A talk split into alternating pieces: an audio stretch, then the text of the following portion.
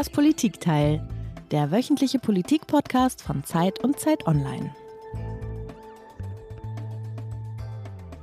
Peter, weißt du eigentlich, wie viele Menschen in diesem Jahr wählen werden? Nein, Tina, das weiß ich nicht. Ich weiß aber, dass wir zunächst einmal unseren Hörerinnen und Hörern ein frohes neues Jahr vielleicht wünschen sollten. Also, liebe Hörerinnen und Hörer, ein frohes neues und vor allen Dingen ein gesundes neues Jahr wünschen ja, wir Ihnen. Sag ich natürlich auch alles Gute für dieses neue Jahr. Das wird, glaube ich, besonders spannend politisch. Und wie viele Menschen sind es jetzt, Tina, die in diesem Jahr zur Wahl gehen werden? Fast vier Milliarden, Peter, das ist irre, oder? Fast die Hälfte der Weltbevölkerung wird über ihre politische Zukunft abstimmen. In ungefähr 30 Staaten werden an die 20 Präsidenten und Parlamente gewählt. In Taiwan geht's los, Ende dieses Monats. Im März wird in Russland abgestimmt. Der Begriff wählen, der fällt einem ja hier ein bisschen schwer, denn Putin hat so ziemlich alle Gegner ausgeschaltet. Eine Milliarde Inder wählen im April und Mai.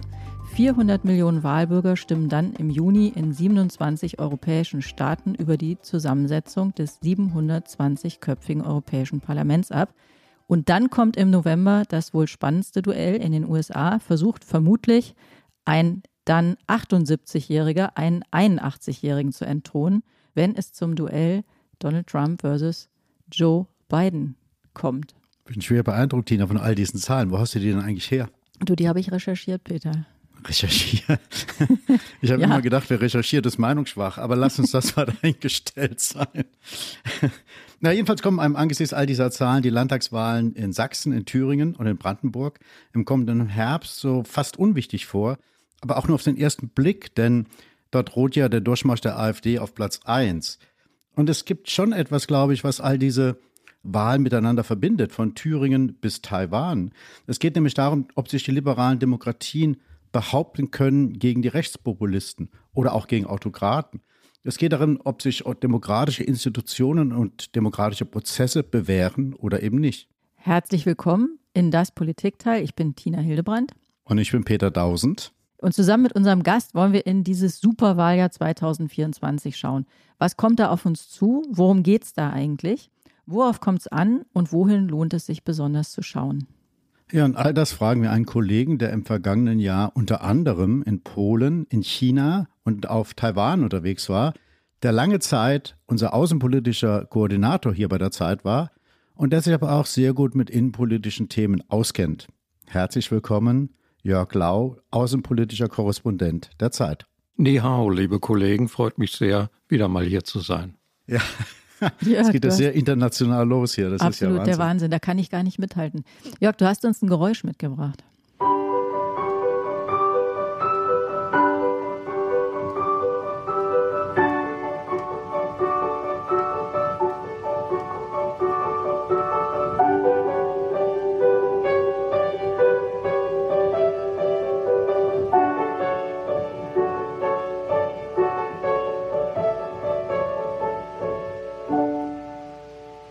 Was war das, Jörg? Es klang so ein bisschen weihnachtlich, oder?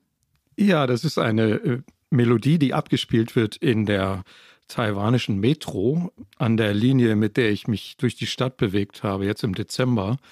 Und ich finde diese schöne Melodie, die sozusagen warnt, jetzt kommt gleich eine Bahn und dann stellen sich alle an und das geht sehr rücksichtsvoll äh, zu. Das ist so ein Sinnbild für diese wohlgeordnete Millionenmetropole Taipei in der jetzt bald die wichtigen Wahlen stattfinden und ähm, die enorm unter Druck ist durch China. Und das ist für mich so ein Sinnbild dieser Situation eines kleinen demokratischen Landes, das, wie gesagt, eine wohlgeordnete Zivilgesellschaft hat und jetzt sich entscheiden muss in den Wahlen. Und mit Taiwan wollen wir auch in dieses Superwahljahr jetzt starten. Und vielleicht geben wir am Anfang mal so ein bisschen Hintergrundinformationen, weil vielleicht nicht jeder sich so wahnsinnig gut in Taiwan oder um Taiwan auskennt. Taiwan ist ein kleiner Inselstaat, der rund 180 Kilometer entfernt äh, von China liegt.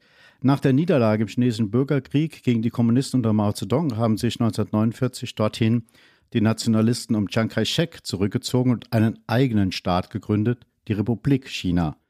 Das ist eine Demokratie, die nun zum Testfall wird, denn Peking hat diesen Staat ja nie anerkannt und betrachtet Taiwan als eine abtrünnige Provinz, die man früher oder später wieder mit dem Festland vereinigen will.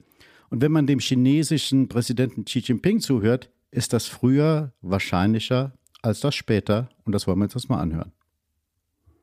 祖国统一是历史必然，两岸同胞要携手同心， 共享民族复兴的伟大荣光。Jörg, du warst vergangenes Jahr mehrere Wochen dort. Du hast gerade gesagt im Dezember, aber du warst vorher auch schon da. Und da hattest du die seltsame Ruhe beschrieben, die damals in Taiwan herrschte, trotz der ständigen und schon damals herrschenden Bedrohung durch China. Wie ist denn die Lage jetzt, da die Wahlen näher rücken und man gerade auch wieder vier verdächtige chinesische Ballons über Taiwan entdeckt hat? Ja, das ist eigentlich der Alltag dort. Ähm, wir nehmen das hier gar nicht mehr so wahr, aber fast täglich gibt es diese Zwischenfälle. Es werden Jets in die Flugidentifikationszone Taiwans geschickt, Schiffe kreuzen in der Taiwanstraße jenseits dieser Mittellinie, die man sozusagen als inoffizielle Grenze betrachtet. Taiwan wird permanent unter Druck gesetzt, militärisch, aber auch mit Fake News und mit allen möglichen Infokampagnen. Und das ist eine Art von Grauzonenkrieg, der im Hintergrund die ganze Zeit läuft und der dem Ziel dienen soll, die Leute dort zu zermürben und ihnen den Eindruck zu geben, man hat eigentlich keine Chance gegen dieses große China. Das ist der Hintergrund, vor dem man jetzt wählt und ähm, die Entscheidung treffen muss, wie es weitergehen soll in den nächsten Jahren. Ja, ich finde es ja sehr souverän, dass wir eben den chinesischen Präsidenten auf Chinesisch einfach am Stehen lassen, in der Erwartung, dass das all unsere Hörerinnen und Hörer verstehen. Also sinngemäß hat er gesagt, dass Taiwan ein existenzieller Bestandteil Chinas ist und wieder vereinigt gehört, früher oder später. Jörg, lass uns mal zur Wahl direkt kommen. Was steht eigentlich zur Wahl und wer steht zur Wahl in Taiwan? Es geht um zwei Dinge. Einmal die Präsidentschaft, aber auch um das Parlament. Und es stehen im Prinzip drei Parteien äh, zur Wahl. Das ist einmal die regierende Fortschrittspartei, die eher China kritisch ist und früher ganz klar auf Unabhängigkeit ging und heute das Wort Unabhängigkeit nicht direkt benutzt, aber sagt, Taiwan ist schon ein souveräner Staat und muss gar nicht erst formell Unabhängigkeit erklären. Und dagegen steht die KMT Kuomintang, das ist die frühere nationalistische Partei, die dieses moderne Taiwan begründet hatte und die eher für einen aussöhnenden, entspannenden, annähernden Kurs mit China steht.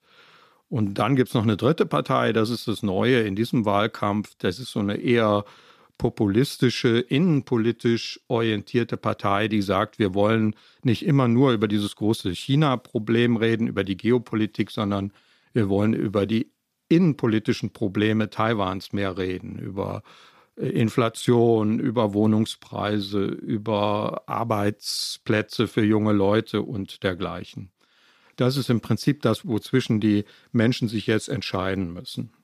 Ich würde ganz gern einmal nachfragen. Die Kuomintang hat ja sehr lange allein regiert in Taiwan bis in die späten 80er Jahre hinein und dann gab es mehrere Regierungswechsel hin und her. Und wie sieht das eigentlich die Bevölkerung? Weil du sagst, die einen sind eher auf Unabhängigkeit ausgerichtet, die eine Partei, die Fortschrittspartei, die Kuomintang eher jetzt auf einen Annäherungsprozess. Wie sieht das die Bevölkerung? Was kann man dazu sagen? Also die DPP, die Fortschrittspartei, die eher China-kritisch ist, hat ja die letzten beiden Wahlen gewonnen. Und das reflektiert natürlich auch, dass die Menschen sehen, China ist viel aggressiver geworden. China drängt sehr viel mehr auf diese sogenannte Wiedervereinigung, entweder mit Gewalt oder eben friedlich. Und da war die Reaktion, nein, das wollen wir nicht. Wir wollen unsere taiwanische Identität stärker betonen, für die diese DPP steht, die jetzt regiert. Und die Kalkulation, die die Leute treffen müssen, ist die, fahren wir damit gut? Und ist das der Weg für die Zukunft für Taiwan? Oder müssen wir eher äh, auf Entspannung setzen, weil wir diesem China ohnehin nicht entgehen können, diesem Druck und der Anziehungskraft, die China natürlich auch wirtschaftlich hat, und das ist das Angebot der KMT. Die sagen, wir können den Frieden sichern, indem wir einen aussöhnenden Kurs mit China fahren. Aber viele Menschen im Land sehen das super kritisch, denn man hat gesehen, was in Hongkong passiert ist. Ne? Hongkong hatte auch die Zusicherung, ein Land, zwei Systeme und am Ende ist Hongkong in das große China eingesogen worden und es gibt praktisch keinen Unterschied mehr. Versucht China denn eigentlich Einfluss zu nehmen auf diesen Wahlkampf und auf diese Wahl? Und wie kommt so ein Satz, den Xi Jinping gesagt hat, dass da eine Wiedervereinigung auf jeden Fall kommt? Wie kommt der da rein? Also was bewirkt er dann? Ich glaube, der bewirkt bei den meisten Leuten eher ähm, Widerwillen und Widerstand. China versucht massiv diesen Wahlkampf zu beeinflussen. Es gibt äh, Kampagnen in den sozialen Medien, es gibt diese Ballons, es gibt permanente militärische Drohgesten. Die chinesische Strategie ist, wir demonstrieren unsere Übermacht und wir setzen darauf, euch zu zermürben und euch eure Ohnmacht sozusagen vorzuführen. Mein Eindruck jetzt von meinem Aufenthalt da war, das bewirkt eher das Gegenteil. Dass die Menschen sagen, wir lassen uns das hier nicht nehmen. Wir haben uns hier aus der Diktatur heraus eine eigene lebendige Demokratie erarbeitet wir sind ja natürlich auch chinesisch geprägt, aber das ist nicht alles. Unsere taiwanische Identität ist vielfältiger und die lassen wir uns nicht aus Peking vorgeben. Also würdest du sagen, dass die Fortschrittspartei wahrscheinlich diese Wahl gewinnt? Ich glaube, es könnte so ausgehen, dass sie nochmal die Präsidentschaft gewinnen, weil da die große Frage, wie man sich zu China stellt, die entscheidende ist. Und da ist mein Gefühl, dass die meisten eben, weil China so drängt, doch eher auf die DPP setzen, die auf Unabhängigkeit äh, setzt. Und beim Parlament könnte es andersrum ausgehen. Es kann sein, dass da die DPP eine Klatsche bekommt und die Mehrheit, die absolute Mehrheit verliert und dann so eine Art gespaltene Regierung entsteht, dass die also Probleme haben werden, im Parlament viele Dinge durchzukriegen und das Regieren sehr viel schwerer wird. Jörg, wir haben uns ja einiges vorgenommen für diese knappe Stunde. Wir wollen uns einmal durch die Welt arbeiten in gewisser Weise. Und wir haben ja gelernt und lernen immer mehr, dass vieles mit vielem zusammenhängt. Wir robben uns mal langsam weiter zur nächsten großen Wahl. Aber vielleicht kannst du einmal noch mal kurz erklären, welche Rolle spielt China momentan in der Welt, beziehungsweise welche Bedeutung hat dieser Teil, diese Wahl in Taiwan jetzt für das Gesamtbild? Das ist für China enorm wichtig, weil das Ziel in der unmittelbaren Umgebung im Indopazifik ist, die Amerikaner sukzessive da rauszudrängen und die Kontrolle über das südchinesische Meer und über den Indopazifik zu gewinnen. Und da ist die Taiwan-Frage total äh, wichtig. Also Taiwan liegt an dieser Taiwanstraße, durch die ein Großteil des Welthandels geht und China möchte dort die Kontrolle übernehmen. Und, und das passt zu diesem größeren Ziel, sozusagen die Weltordnung mehr auf China hin und weg von dem derzeitigen Hegemon äh, USA zu gestalten, zusammen mit Russland.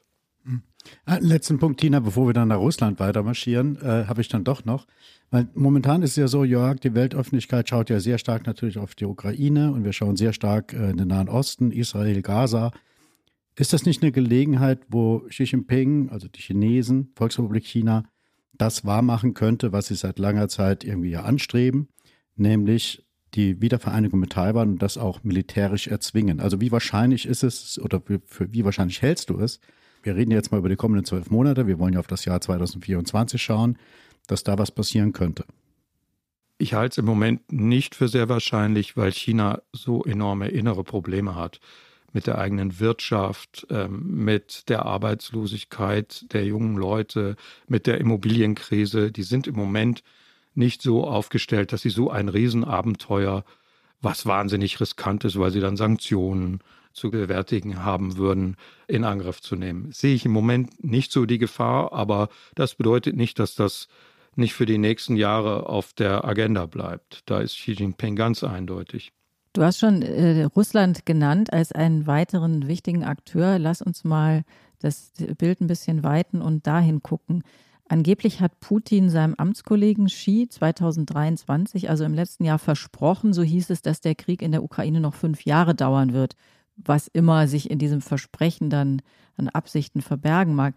Gleichzeitig soll Xi ihm versichert haben, China werde fest an der Seite Russlands stehen. Was heißt das denn?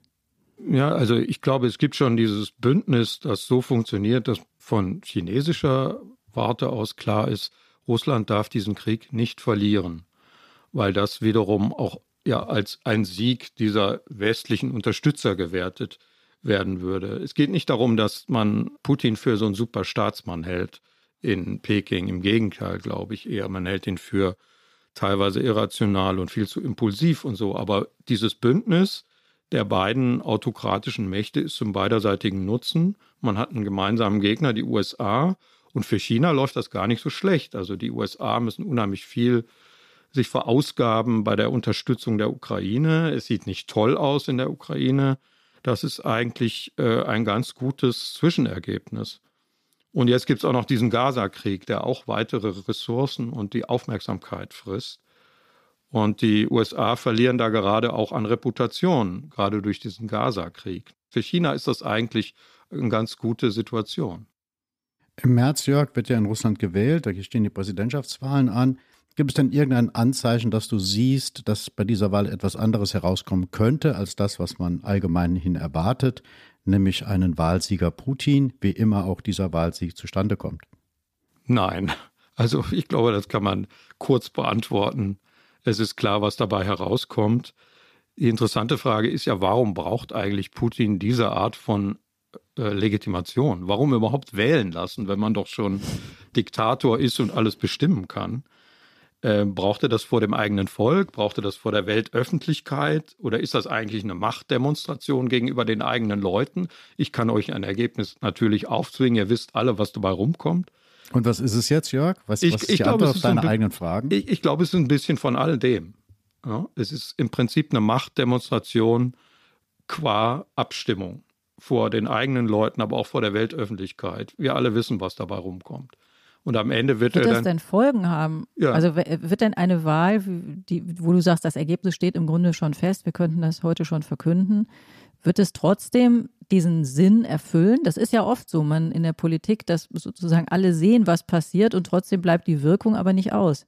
Ich glaube schon. Wenn er das hinkriegt, die nötigen Prozente dazu erschwindeln, dann wird das schon Eindruck machen. Dann werden wir sagen, okay, der Mann sitzt fest im Sattel, die eigenen Leute werden das auch sagen. Dann kann er noch krasser mobilisieren, ja, Leute ins Militär zwingen, an die Front schicken. Äh, das dient der Stabilisierung und weiteren Radikalisierung des Systems und möglicherweise schafft er das. Ja, lass uns noch einen kurzen Blick auf den Krieg in der Ukraine werfen, der das Jahr 2024 ja auch prägen wird. Die Ukraine hat über den Jahreswechsel hinweg einige der heftigsten russischen Angriffswellen seit Kriegsbeginn erlebt, vor allem aus der Luft, vor allem mit russischen Drohnen, die auch Wohngebiete in der Ukraine ins Visier genommen haben. Das Ganze mehrere Nächte hintereinander. Nach den bisher schwersten russischen Luftangriffen auf die Ukraine hat der UN-Sicherheitsrat in New York eine Dringlichkeitssitzung einberufen. UN-Vertreter Chiari forderte Moskau auf, die Angriffe auf Zivilisten sofort einzustellen. Russland hat die Serie schwerer Angriffe auf die Ukraine fortgesetzt. Besonders betroffen sind die Städte Kiew und Kharkiv. Der ukrainische Außenminister hat deshalb erneut schnellere Waffenlieferungen angemahnt. Der Westen müsse entschieden reagieren, so Kuleba. Ja, ja, wir haben es gerade gehört, die schwersten Luftangriffe seit Beginn des Krieges. Die Offensive der Ukraine im vergangenen Jahr scheint weitgehend verpufft zu sein.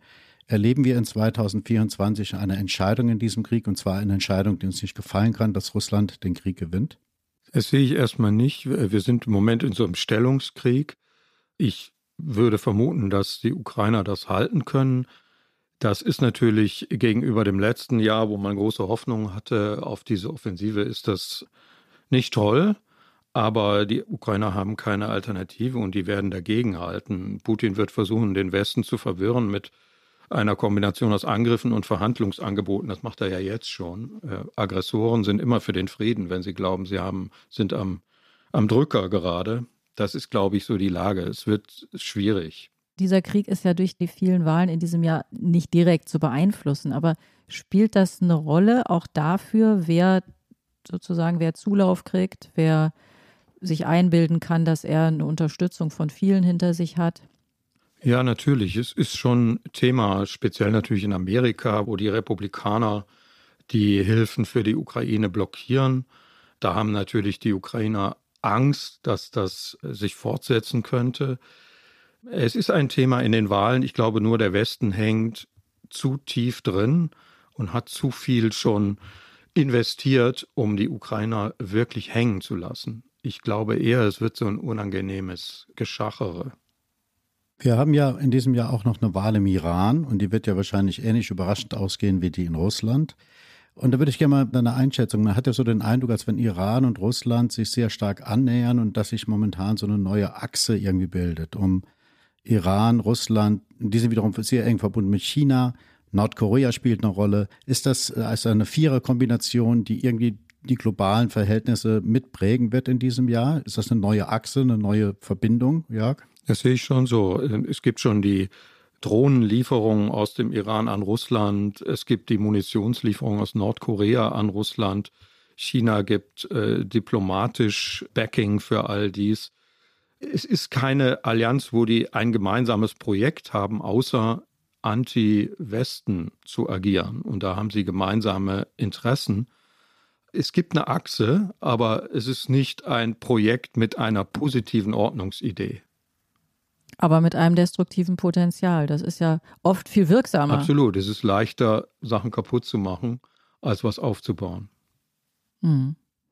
Im Juni stehen Wahlen in der EU an, Jörg. Und wenn man jetzt so redet über diese großen Player, dann klingt immer EU so wie ein Player. Das ist aber ja gar nicht der Fall. Das sind 27 Staaten, die sehr, sehr unterschiedlich ticken, die sehr, sehr unterschiedlich äh, mit diesen Ländern, über die wir schon gesprochen haben, verbunden sind und auf Ereignisse schauen, auch auf den Ukraine-Krieg.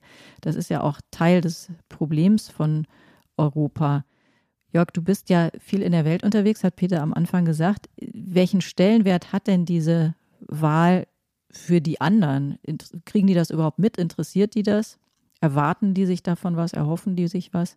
Ehrliche Antwort ist nicht viel. Also da ist die Aufmerksamkeit wirklich gering. Wir reden ja hier auch über die Wahl zum EU-Parlament. Es ist bekannt, dass das EU-Parlament nicht die einflussreichste Institution in der EU ist. Insofern ist die Aufmerksamkeit gering, außer es kommt zu einem Triumph möglicherweise der EU-Feinde im Parlament.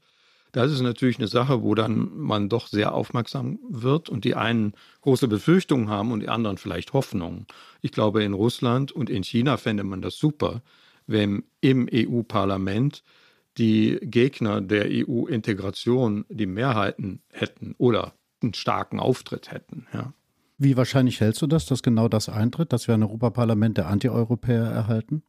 Ist schon möglich, dass die sehr gut abschneiden, weil diese Europawahlen immer wieder so als so eine Art Ventilwahl genutzt werden von den Wählern. Das ist leider so, dass man das Parlament nicht so richtig ernst nimmt, außer man will protestieren. Das ist gewissermaßen paradox, dass dort dann die Leute, die eigentlich gegen das gesamte Projekt sind, triumphieren könnten.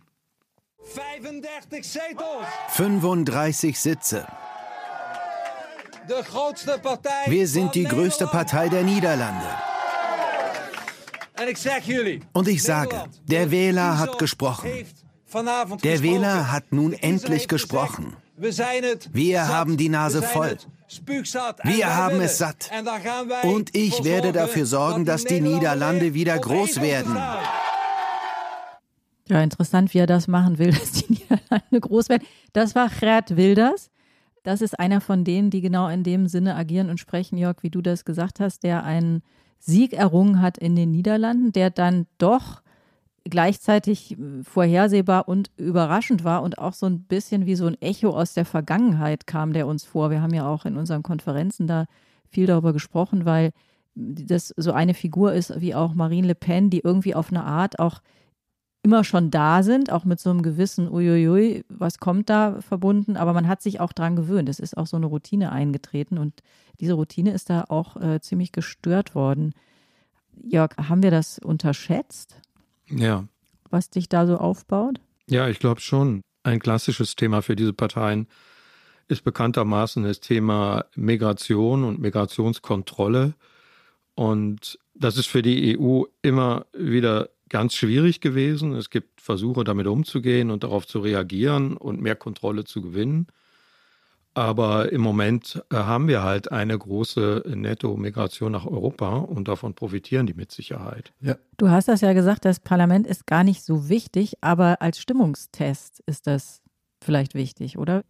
Ja, ich glaube, also das Parlament hat in den letzten Jahren schon auch versucht, wichtige Initiativen zu bringen. Also zum Beispiel, wir haben darüber gesprochen, über China und Russland, dass man versucht, die Politik gegenüber China und Russland klarer und konsequenter zu machen, das kommt schon auch aus dem Parlament. Insofern ist das nicht mehr so wie früher, dass die so völlig folgenlos da agieren.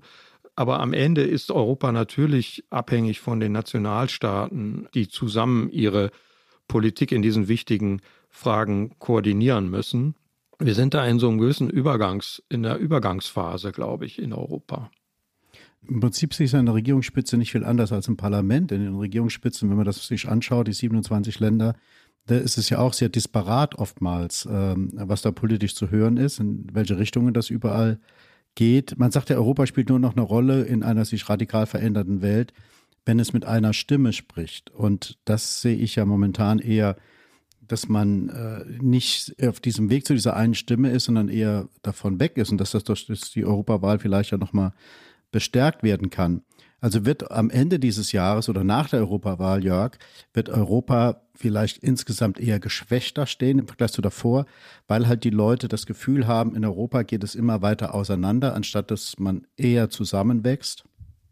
Also der Eindruck kann vielleicht dann durch die Wahl entstehen. Ich würde aber sagen, zum Beispiel was die Politik gegenüber Russland angeht oder Unterstützung der Ukraine, haben wir krasse Fortschritte bei der europäischen Koordinierung gesehen. Also es wäre doch undenkbar gewesen, dass die EU sich gemeinsam dazu entscheidet, ihre sogenannte Friedensfazilität zum Kauf von Waffen für die Ukraine zur Verfügung zu stellen. Also massiv viel Geld dorthin zu geben. Ja, also, ja, aber wenn ich kurz mal dagegenhalten darf, ja. also wir erleben doch auch gerade, dass halt ein einziges Land nach wie vor in der Lage ist, vieles zu boykottieren. Ungarn hat ein Veto eingelegt gegen 50 Milliarden weitere Hilfen für die Ukraine. Also ist es, reden wir uns das nicht manchmal ein bisschen zu schön, wenn wir glauben, dass Europa auf einem Weg ist, der irgendwie positiv ist. Solange wir die Einstimmigkeit haben, wird wahrscheinlich Europa politisch letztendlich in weiten Teilen sich selbst lähmen. Das ist ein Kampf gegen Ungarn. Das ist sozusagen das, was wir auf globaler Ebene als, als Kampf zwischen Demokratie und Autokratie sehen innerhalb der EU.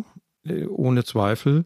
Also es gibt eine Mehrheit in der EU, die einen anderen Weg will als Ungarn. Ungarn hat natürlich die Möglichkeit, das zu blockieren und man sucht jetzt nach Wegen, darum herumzukommen.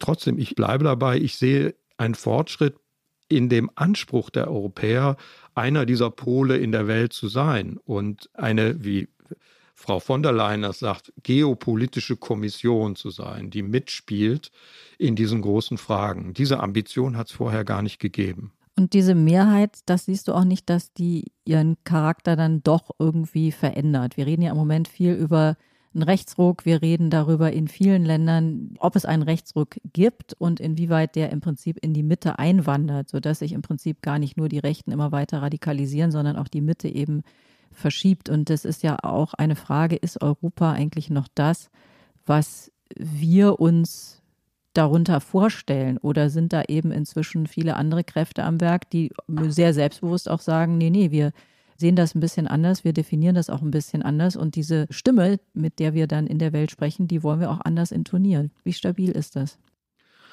Hoffnungsvoll hat mich gestimmt, dass in entscheidenden Fragen, also jetzt zum Beispiel Thema Russland-Ukraine eine Partei wie die von Frau Meloni sich dann doch entschieden hat, den Kurs mitzutragen. Also nicht pro-russisch zu agieren. Es gibt auch in diesem Rechten keine einheitliche Haltung da. Und, und wenn es hart auf hart kommt, kann sich da auch was bewegen.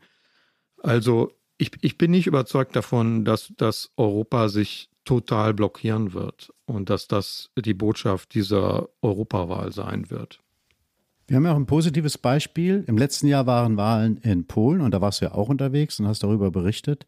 In Polen hat ja die illiberale Entwicklung einen Rückschlag bekommen. Die Peace-Partei wurde abgewählt. Donald Tusk ist der neue alte Ministerpräsident, der es ja schon mal.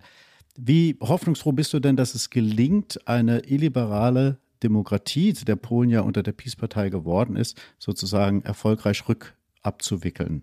Ja, das ist schwierig. Ähm, hoffnungsvoll bin ich deshalb, weil es diesen gesellschaftlichen Konsens gibt. Der Ausdruck ist diese Koalition von Tusk. Da sind ja Leute dabei von Mitte rechts bis ganz links und äh, die wollen das.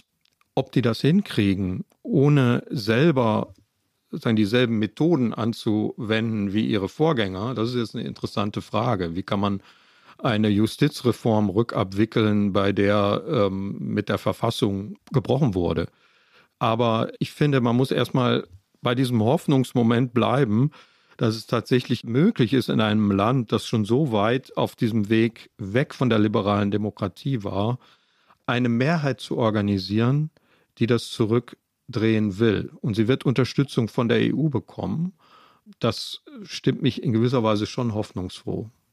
Wir selbst, Jörg, wir waren ja da lange bei diesen ganzen Entwicklungen so ein bisschen in der Zuschauerposition. Also wir haben dann die ähm, illiberalen Kräfte uns angeschaut, haben über Meloni gesprochen, haben über Le Pen gesprochen, aber immer mit dem guten Gefühl, bei uns ist das ja noch nicht so vielleicht oder es ist nicht so wir sind davon nicht so betroffen. Das könnte sich jetzt auch ändern in diesem Jahr. Das ist eine große Befürchtung, denn da stehen bei uns auch Wahlen an. Peter, du hast schon gesagt, im Weltmaßstab kommt einem das fast unbedeutend vor, aber es hat eben auch einen inneren Zusammenhang. Da wählen drei Bundesländer und in denen könnte die AfD die stärkste Partei werden.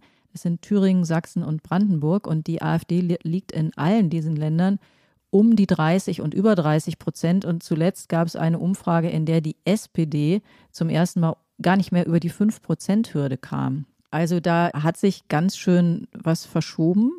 Und man hat ja immer so ein bisschen den Eindruck, alle sehen das auch kommen. Keiner hat so richtig ein Rezept. Und das reiht sich ja ein, möglicherweise in diese Gesamtentwicklung. Jörg, wie guckst du auf diese Wahlen, auf die wahrscheinlich im Ausland gar keiner guckt? aber wir sehr stark. Ich, ich glaube, da wird das Ausland auch drauf gucken. Also wenn im Herbst in drei Bundesländern in Deutschland die rechtsextreme AfD vorne rauskommt, wird es einen Riesenaufschrei geben. Also es gibt einen schönen amerikanischen Begriff für sowas, Slow Motion Train Wreck, also so ein Unfall, der wie in Zeitlupe abläuft mit Ansage, indem man mit so einem gewissen faszinierten Grausen zuschaut. So geht es mir eigentlich auch dabei. Man stellt so eine allgemeine Ohnmachthaltung dar. Alle gucken dem zu. Es gibt nicht so richtig ein Rezept. Äh, man hofft, dass es nicht so schlimm sein wird, aber die Umfragen sind wirklich sehr beängstigend. Der politische Wahlkalender im nächsten Jahr, der kommt der AfD schon sehr entgegen. Dass das Ganze mit den Europawahlen anfängt, äh, zumindest auf der nationalen Ebene. Das ist sehr positiv für die AfD, weil solche Wahlen stärker von Protestwählern genutzt werden, während die Wahlbeteiligung insgesamt eher gering ist, was den Eindruck erweckt, dass sich die Zahlen für die AfD sehr dramatisch nach oben entwickeln. Tatsächlich, die absolute Wählerzahl verändert sich wahrscheinlich gar nicht so sehr. Und das wiederum hat natürlich ein bisschen Einfluss dann auf die Gesamtstimmung, was die Ausgangslage für die Landtagswahlen dann auch wiederum verbessert. Also, dass die AfD bei diesen Wahlen Fortschritte machen wird, das halte ich durchaus für wahrscheinlich. Nur ich glaube nicht, dass das unmittelbar solche äh, dramatischen Konsequenzen für die Demokratie haben wird. Das Hauptproblem sehe ich eher darin, überhaupt noch mehr arbeitsfähige Mehrheiten zusammenzubekommen, die eben den Ausschluss der AfD von der, von der Regierungsmacht sicherstellen. Das war der Politikwissenschaftler Thorsten Oppeland und der hat eben genau diesen Zusammenhang hergestellt, über den wir ja auch sprechen. Und äh, ein Effekt, der möglicherweise eintreten könnte, dass die AfD nämlich von diesen anderen Wahlen, die ja erstmal sehr weit weg sind und bei denen über ganz andere Dinge abgestimmt wird, doch profitieren könnte. Bisher schien Deutschland ja von diesem großen Tea Party-Virus verschont. Und es wurde auch auf unser Parteiensystem zurückgeführt. Ne? Wir haben ja nicht zwei große Parteien, die sich da irgendwie abwechseln und dann in sich radikalisieren, sondern sehr viel mehr Parteien. Hast du den Eindruck, das ändert sich jetzt grundlegend? Könnten diese AfD-Wahlerfolge auch die anderen im Grunde ja implodieren lassen? Ja, das ist ja schon zum Teil der Fall. Also die Umfragen sprechen dafür, dass eine Regierungspartei im einstelligen Bereich ist, ähm, ist, ist wirklich krass und spricht für eine große Krise dieses deutschen Parteiensystems, das in der Tat ich auch immer für stabiler gehalten habe als das in anderen europäischen Ländern. Und ja, die AfD ist das eine Symptom. Die tollen Umfragezahlen für die noch nicht wirklich existierende Wagenknecht-Partei sind so das andere Symptom für diesen Wunsch vieler Leute nach irgendwas anderem und irgendwas Krassem, das ihren Emotionen auch Ausdruck verleiht, was die Ampelparteien nicht tun und Olaf Scholz schon mal gar nicht. Ja, ich würde gerne auf was eingehen, was wir gerade eben in dem O-Ton gehört haben.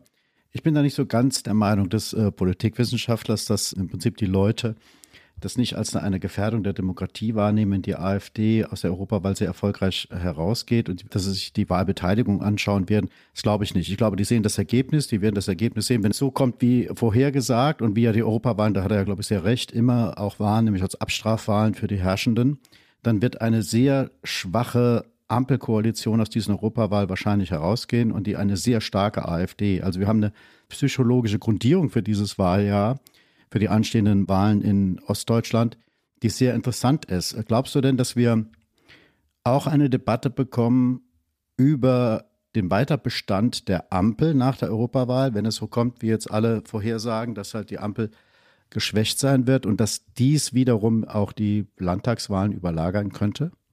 Das wird man sicherlich diskutieren. Ich sehe nur ganz praktisch nicht, wie die Ampel vorzeitig enden sollte und warum.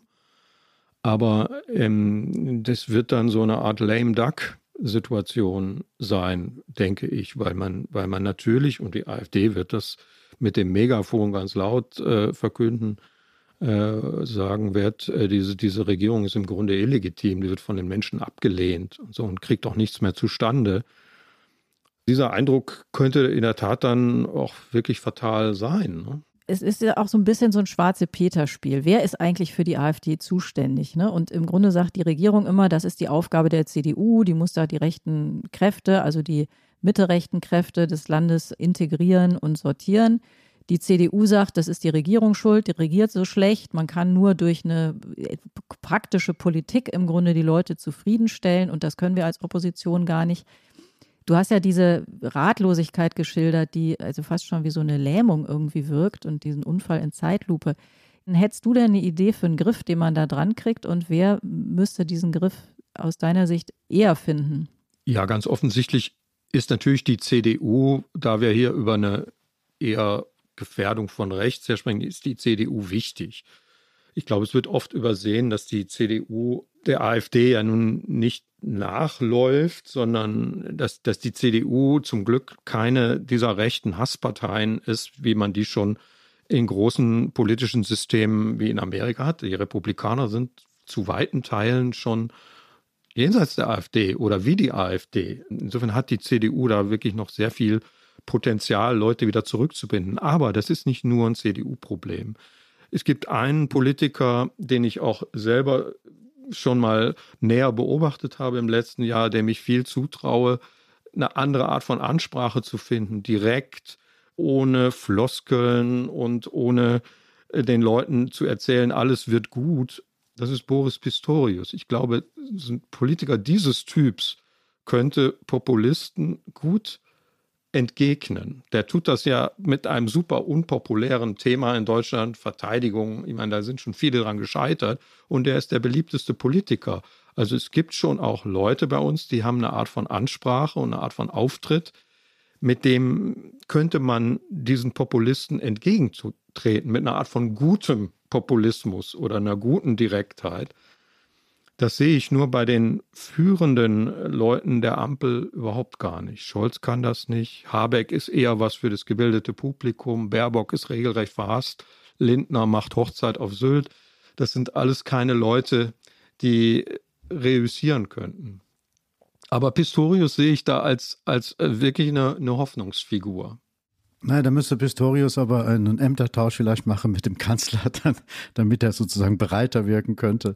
Das wird ja schon besprochen, ne? Auf der Gerüchteebene kursiert das. Auf der Gerüchteebene bei äh, Zeitungen mit ganz großen Buchstaben wird mhm. das schon besprochen, das stimmt. Aber ich kann mir das überhaupt nicht vorstellen, mhm. dass das realistisch äh, der Fall sein wird. Aber weil Tina vorhin den schönen Begriff des Griffs, den man an irgendwie die AfD dran bekommen muss oder an das Problem dran bekommen muss. Ich habe ja den Eindruck, dass die etablierten Parteien sozusagen den Griff bei Sarah Wagenknecht sehen oder hoffen, dass bei Sarah Wagenknecht und ihrer Parteineugründung, die ja jetzt Ende Januar dann tatsächlich erfolgen soll, dass die hoffen, dass sie die AfD nicht spalten kann, aber der AfD doch Stimmen wegnehmen kann, und zwar in einem signifikanten Maße, dass sie nicht die stärkste Partei wird in diesen drei Bundesländern, vielleicht sogar in keinem dieser drei Bundesländer. Hältst du diese Hoffnung für realistisch, dass äh, eine solche Partei so erfolgreich sein könnte, vom Staat weg? Es könnte sein, aber da kann ich auch nur spekulieren. Ich kann nur sagen, für mich ist es keine tolle Perspektive, weil ich diese Leute auch schrecklich finde. Das sind halt mhm. auch Feinde der Freiheit. Die liegen auf den Knien vor Putin. Die hassen den Kapitalismus und sind auch krass populistisch auf eine andere Art. Äh, vielleicht nicht gar so rassistisch wie die AfD. Das ist der einzige Hoffnungspunkt für mich. Aber die sind für mich kein konstruktives Moment für ein besseres, diversifizierteres politisches System bei uns. Jetzt haben wir uns schon durch die diversen Populismen gearbeitet. Wollen wir uns jetzt mal zum, zum äh, Populist schlechthin. Gottvater des Populismus wagen. Wir haben es schon gesagt, im November kommt es zur wohl wichtigsten Wahl in diesem Jahr. Die USA wählen da nämlich einen neuen Präsidenten und es könnte gut sein, dass der neue ein Alter ist, nämlich Donald Trump. Das scheint immer wahrscheinlicher. Wir hören uns mal an, wie er so klingt im Moment. I'm gonna be, I'm gonna be, you know, he keeps, we love this guy. He says, you're not gonna be a dictator, are you? I said, no, no, no, other than day one. We're closing the border and we're drilling, drilling, drilling. After that, I'm not a dictator, okay? Ja, Donald Trump hat gerade gesagt, dass er nur am ersten Tag seiner Präsidentschaft, wenn er dann gewählt würde, Diktator sein äh, will und dann nicht mehr. Wie wahrscheinlich ist es, dass Trump der Kandidat wird, Jörg? Ich halte es für sehr wahrscheinlich. Äh, es sei denn, es passiert ihm irgendwas gesundheitlich oder so. Es gibt diese vielen Gerichtsverfahren gegen ihn, ich mit glaube über 90 Anklagepunkten. Es mag sein, dass er da auch verurteilt wird. Das wird ihn aber nicht daran hindern, anzutreten. Ich fände das auch im Übrigen nicht gut. Ich glaube nicht, dass es gut für die amerikanische Demokratie wäre, wenn er durch Gerichte disqualifiziert würde. Besser wäre, er würde in einer Wahl besiegt. Allerdings ist das Rennen sehr, sehr offen. Ja, das gilt ja auch für Deutschland, fällt mir gerade auf, äh, weil wir haben ja hier auch wieder die Debatte, soll man die AfD verbieten oder nicht. Aus der Sozialdemokratie kommen ja da gerade wieder Töne. Ich teile total deine Meinung, dass das der falsche Weg wäre.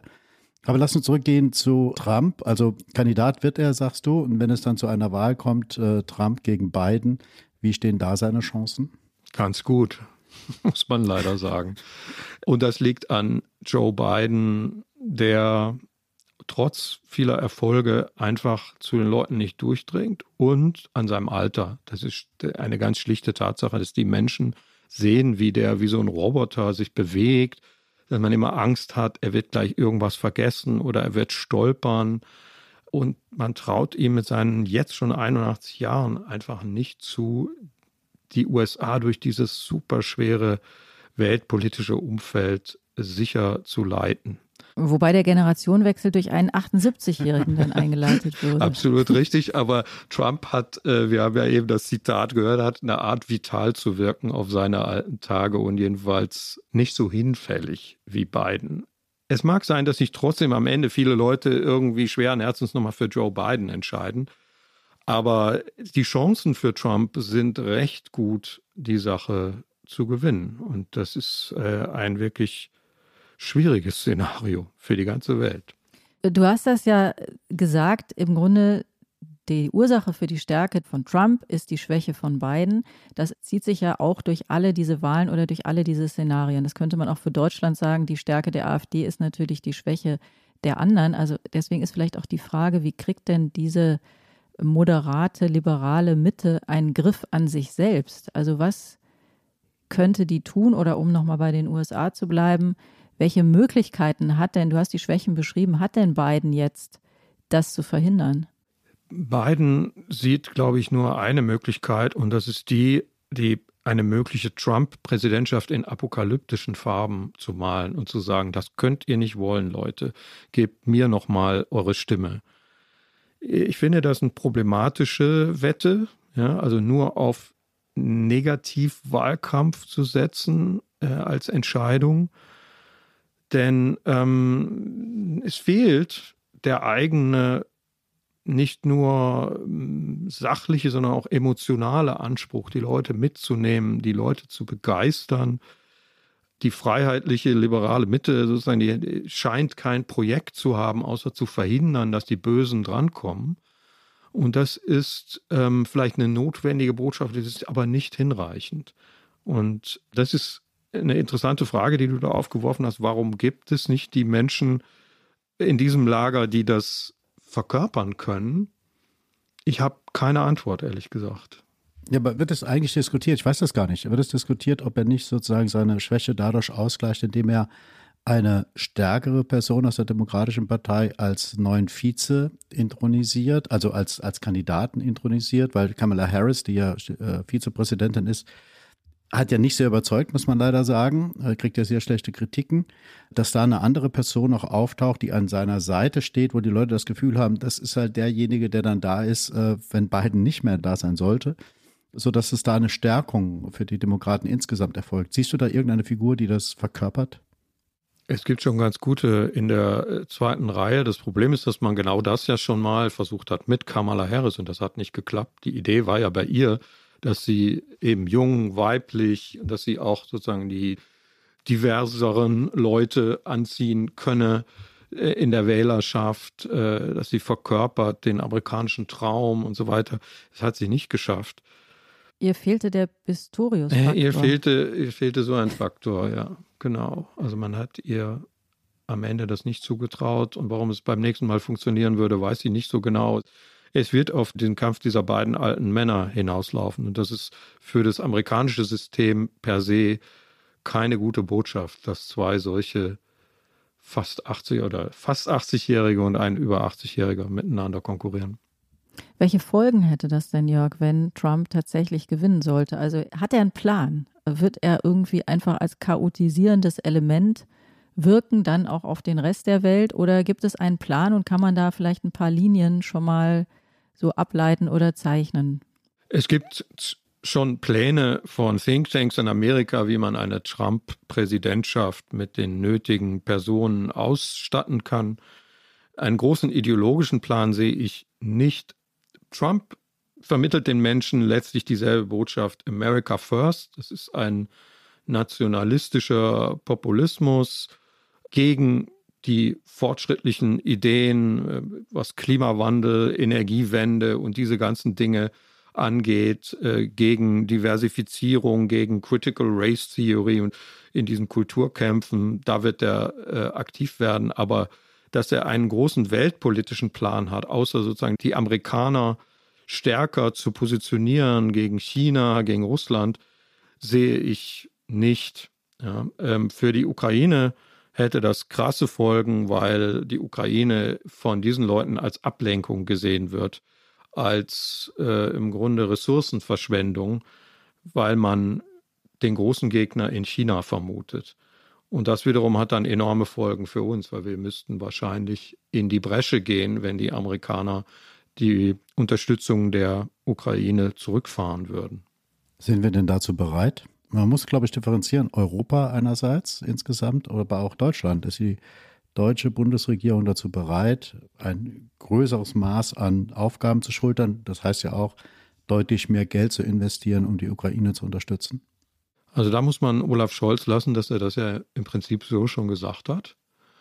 Ähm, das finde ich gut. Das sollte er den Menschen vermitteln, dass diese Sache auf uns zukommt, wahrscheinlich sogar auch wenn Trump nicht gewählt wird. Wir müssen sehr viel mehr dort Verantwortung übernehmen. Es wird schwierig. Wir haben sehr, sehr viele Probleme gerade gleichzeitig zu lösen. Aber da würde ich das wirklich Olaf Scholz zugute halten, dass er dort ganz klar gesagt hat, da bleiben wir dabei. Du hast ja auch viele Kontakte hier in die Regierung hinein. Hast du denn den Eindruck, dass sich auf der einen Seite in der Regierung schon wirklich auf dieses Szenario vorbereitet wird, Trump Returns, und dass man das auch sozusagen auf europäischer Ebene schon bespricht, dass es klar ist, für Europa auch insgesamt klar ist, dass wir in einem anderen Maße für unsere eigene Sicherheit Verantwortung übernehmen müssen als bisher. Wird das alles vorbereitet oder kommt es erst, wenn es eintritt, fängt man dann erst darüber an nachzudenken? Was ist da dein Eindruck?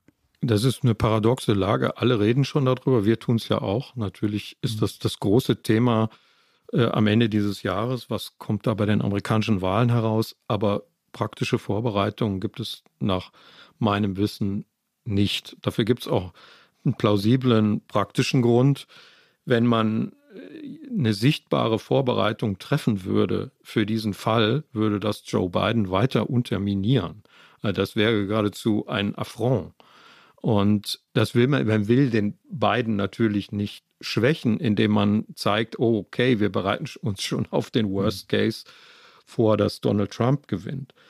Aber wo kommt man in diese wirklich schwierige Lage, dass diese fundamentale Abhängigkeit von den USA, die wir ja durch die Ukraine-Krise gerade wieder vorgeführt bekommen haben, dass die dazu führt, dass, dass wir Scheu haben, uns darauf vorzubereiten, was Angela Merkel schon mal vor Jahren in diesem ominösen Satz angedeutet hat, wir könnten uns ein Stück weit nicht mehr auf die verlassen, auf die wir uns immer verlassen haben. De facto sind wir im Moment abhängiger denn je. Jörg, wenn du sagst, man würde Biden im Grunde unterminieren, wenn man jetzt schon sich darauf einrichtet, dass da Trump möglicherweise wieder am Ruder ist, dann klingt das ja so, als hätten wir da irgendwie einen Einfluss. Haben wir das denn eigentlich oder ist das nicht auch eine totale Illusion, dass die Frage, wie wir uns verhalten, irgendwie einen Einfluss hat? Haben wir irgendwelche Mittel, da einzuwirken, Einfluss zu nehmen oder sind wir letztlich nur Zuschauer äh, bei einem Spektakel, das dann aber doch ganz gravierende Folgen haben könnte. Wir sind im Prinzip hier Zuschauer. Wir haben da nicht Einfluss in dem Sinne, dass wir, dass wir Joe Biden helfen können zu gewinnen. Ich glaube nur, man will vermeiden, dass man auch noch Trump Munition liefert, dass der dann sagen kann, guck mal, die Europäer glauben schon nicht mehr dran, dass ihr Freund Biden gewählt wird. Darum geht es, glaube ich. Aber äh, in der Tat können wir nur vorbereiten dass es uns nicht so hart trifft und dass wir schon Ideen haben, wie wir vielleicht kompensieren, was ausfällt, wenn Trump rankommt. Wir sollten aber nochmal festhalten, dass es auch sein kann, dass er nicht gewinnt. Es ist ja jetzt so ein bisschen umgekehrt wie beim letzten Mal, wo alle gesagt haben, nee, es kann auf keinen Fall passieren. Also wir wissen es noch nicht. Wir wissen es definitiv nicht. Wir haben es letztes Mal auch nicht gewusst, dass der schreckliche orange Mann drankommt. Genau. Das wäre ja fast schon ein Flop gewesen.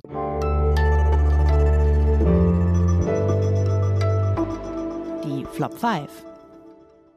Jörg, also das geht für die Leute, die das zum ersten Mal hören. Es geht darum jetzt, äh, dass Jörg Dinge benennt, die er in Zusammenhang mit dem mit unserem Thema, also Blick auf das anstehende Superwahljahr 2024, die ihn nerven, die er nicht mehr hören kann, die ihm auf den Zeiger gehen. Was ist es denn, Jörg? Fang mal an. Ja, ich fange mal an mit einem Begriff, der viel zu hören ist. Das ist Polykrise. Haben wir doch. Ja, genau. Äh, mittlerweile gibt es noch eine Steigerung, das heißt Omnikrise. Das hat der Trendforscher Matthias Hawks jetzt vorgeschlagen. Das ist so ein Wort, das benennt alles das, worüber wir hier geredet haben. Wir haben eine politische Krise, wir haben eine Klimakrise, wir haben Kriege und so weiter. Äh, zweifellos ist das so, aber dieser Begriff suggeriert, so schlimm war es in der Weltgeschichte noch nie und alles hängt mit allem zusammen und das ist für mich so ein Begriff, der am Ende ein Gefühl der Ohnmacht unterstreicht und auch so eine Art von Ausflucht sein kann. Die Menschen hatten es noch nie so schwer, mir wird das alles zu viel. Ich finde, das muss man sehr dosieren, wie viel man von Polykrise spricht. Okay, das leuchtet ein. Jörg, was ist dein zweiter Flop? Zweitens, und das ist schwierig, der Begriff Populismus der wird auch wahnsinnig viel benutzt. Wir haben ihn, glaube ich, auch schon hier benutzt. Auch von uns. Aus lauter Hilflosigkeit, weil wir diese neuen Parteien, AfD, äh, Wagenknecht und, und andere in anderen europäischen Ländern nicht so richtig zu fassen kriegen. Die sind irgendwo zwischen rechts und links. Die sind irgendwie extrem und werden doch von vielen Leuten gewählt. Ich finde, Populismus kann auch eine wichtige politische Methode sein, um dagegen zu halten. Also Populismus würde ich nicht nur rein negativ benutzen. Ich habe den Eindruck, wir brauchen einen richtig mhm. guten liberalen Gegenpopulismus gegen diese Leute. Deshalb würde ich versuchen, diesen Begriff nicht mehr rein negativ einfach nur immer so zu benutzen. Interessant, guter Gedanke. Das führt uns zu Flop 3. Flop 3, Geopolitik oder geopolitisch. Das ist so ein Wort, das benutzt man jetzt immer, wenn man sagen will, hier ist irgendwas wichtig, wichtig. Und da muss irgendwas passieren. Ne? Also Deutschland kann sich geopolitisch nicht wegducken und so. Das bedeutet eigentlich fast nichts mehr, dieser Begriff. Es ist ein geopolitisches Problem, heißt, äh, ja, da sind Großmächte dran beteiligt und es geht um alles und so. Und ähm, es, es, wird mittlerweile sogar als Ausrede benutzt. Äh, die, die Chefin der Wirtschaftsweisen hat für eine geopolitische Ausnahme bei der Schuldenbremse plädiert, weil der Ukraine-Krieg so teuer ist. Und das finde ich eine bisschen zweifelhafte Begründung. Also ich werde sehr darauf achten, Jörg, äh, auf deine Texte, ob genau. du dann irgendwo geopolitisch oder Polikrise oder populistisch noch schreibst.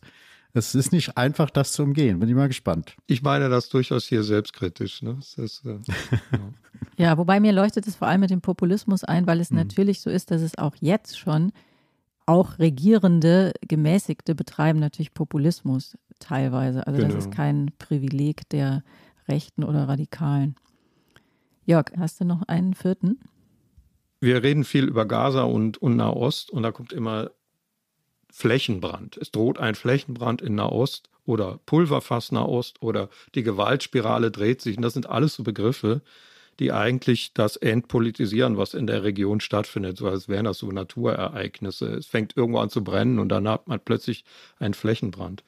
Es gibt hier lauter Akteure, die haben Handlungsfreiheit, die können dies oder das machen oder lassen. Und deshalb finde ich, sollte man auch mit diesen Metaphern sehr, sehr vorsichtig umgehen. Es heißt ja letztlich auch nur, dass sich das zur Omnikrise ausweitet. Ne? Also es sind auch im genau. Grunde manchmal so Begriffe, genau. die sich auch, äh, die eigentlich alle dasselbe meinen. Genau, die, die beschreiben eigentlich alle unsere Überforderungen genau. gerade. Ne? Das war jetzt ziemlich populistisch formuliert, finde ich. Immer schlimmer, könnte man auch sagen. genau. Alles immer schlimmer. Der letzte. Der allerletzte, kompliziert, aber wichtig nukleare Teilhabe. Mhm. Wir reden jetzt mittlerweile über die Frage, ob Deutschland nicht Atombomben haben sollte, weil wir doch dauernd bedroht werden aus Russland und so. Und die Amerikaner, wie wir eben besprochen haben, sich vielleicht zurückziehen aus diesem Business. Und Deutschland hat nukleare Teilhabe. Das heißt, wir haben amerikanische Bomben, die im Zweifelsfall in Deutschland lagern, die im Zweifelsfall mit deutschen Flugzeugen ins Ziel gebracht werden. Ich finde diesen Begriff nukleare Teilhabe ist so, das ist so ein Kuschelwort für diese wirklich harte Frage, was machen wir eigentlich mit der atomaren Abschreckung in diesem Land und wie können wir die vielleicht in Europa aufbauen? Ähm, der Begriff kaschiert das so ein bisschen, dass wir da hart darüber nachdenken müssen und die Regierung auch mal darüber reden muss. Ja, tut sie bisher nicht, ja. Und findest du, äh, wir brauchen Atombomben? Du hast gesagt, manche sagen jetzt, wir brauchen Atombomben. Keine deutsche. Ich, ich finde, finde aber, dass wir atomare Abschreckung brauchen. Und darüber muss diese Regierung reden, was natürlich super schwierig ist für eine Regierung, die aus der zivilen Atomenergie aussteigen will und dann begründen muss, warum es aber gut ist, wenn wir unter einem nuklearen Schutzschirm weiter bleiben. Also ja, wir müssen zum Schluss jetzt den großen Sprung wagen von der Atombombe äh, hin zu einem positiven Ausblick, weil das ist ja das, womit wir unsere, unseren Podcast immer beenden wollen. Was macht dir Hoffnung, dass am Ende dieses Jahres, also am Ende 2024, wir nicht das Gleiche wieder sagen müssen wie bereits am Ende von 21, 22 und 23, nämlich Gott sei Dank geht dieses miserable Jahr jetzt endlich so langsam zu Ende, dass wir da positiver zurückschauen können. Was macht dir da Hoffnung? Ja, da komme ich nochmal zurück auf den Eingang unseres Gesprächs mit Taiwan. Ähm, ich stehe da sehr unter dem Eindruck meiner Reise dahin. Das ist ein kleines Land, das sich selbst aus einer nationalistischen Diktatur befreit hat und einem riesigen Nachbarn, der fast 70 Mal mehr Bevölkerung hat als dieses kleine Inselland, die Stirn bietet. In gewisser Weise rotzfrech, ja, wir, wir, wir betonen unsere eigene taiwanische Identität. Wir lassen uns nicht provozieren und, und einschüchtern. Und dieses Land wählt jetzt und behauptet sich gegen diesen großen Nachbarn. Und mein, meine Hoffnung ist, dass wir am Ende dieses Jahres sehen werden, die Chinesen können da gar nichts gegen machen, können vielleicht ein bisschen mehr mit dem Säbel rasseln, werden sich aber damit abfinden müssen. Also du meinst, wir müssen alle ein bisschen taiwanesischer werden? Genau, ich finde, das ist ein Land, das einem Hoffnung macht in diesen doch ziemlich finsteren Tagen. Das ist ein schönes Schlusswort, lieber Jörg. Das war es wieder, das Politikteil, die erste Folge in einem ganz besonderen Superwahljahr. Und Sie können uns wie immer schreiben, Sie können uns gerne kritisieren, Sie können uns Themen vorschlagen, Freude und Ärger bekunden unter der Adresse daspolitikteil.zeit.de. Ja, und in der nächsten Woche gibt es natürlich erneut ein Politikteil. Das werden dann Iliana und Heinrich moderieren. Uns bleibt zum Schluss noch der Dank an die Pool Artists, an Katja, Pia und Ole von Zeit Online, an Carlotta für die Unterstützung und die O-Töne und besonderen Dank natürlich an Jörg Lau, den Mann, der in allen Weltlagen zu Hause ist. Herzlichen Dank, Jörg. War mir eine Freude. Danke, Jörg. Danke, Maria. Heute war Maria von den Pool Artists unsere, wie, wie sagt man, die Frau, von der alles abhängt. Technischer Supervisor. Tschüss. Tschüss.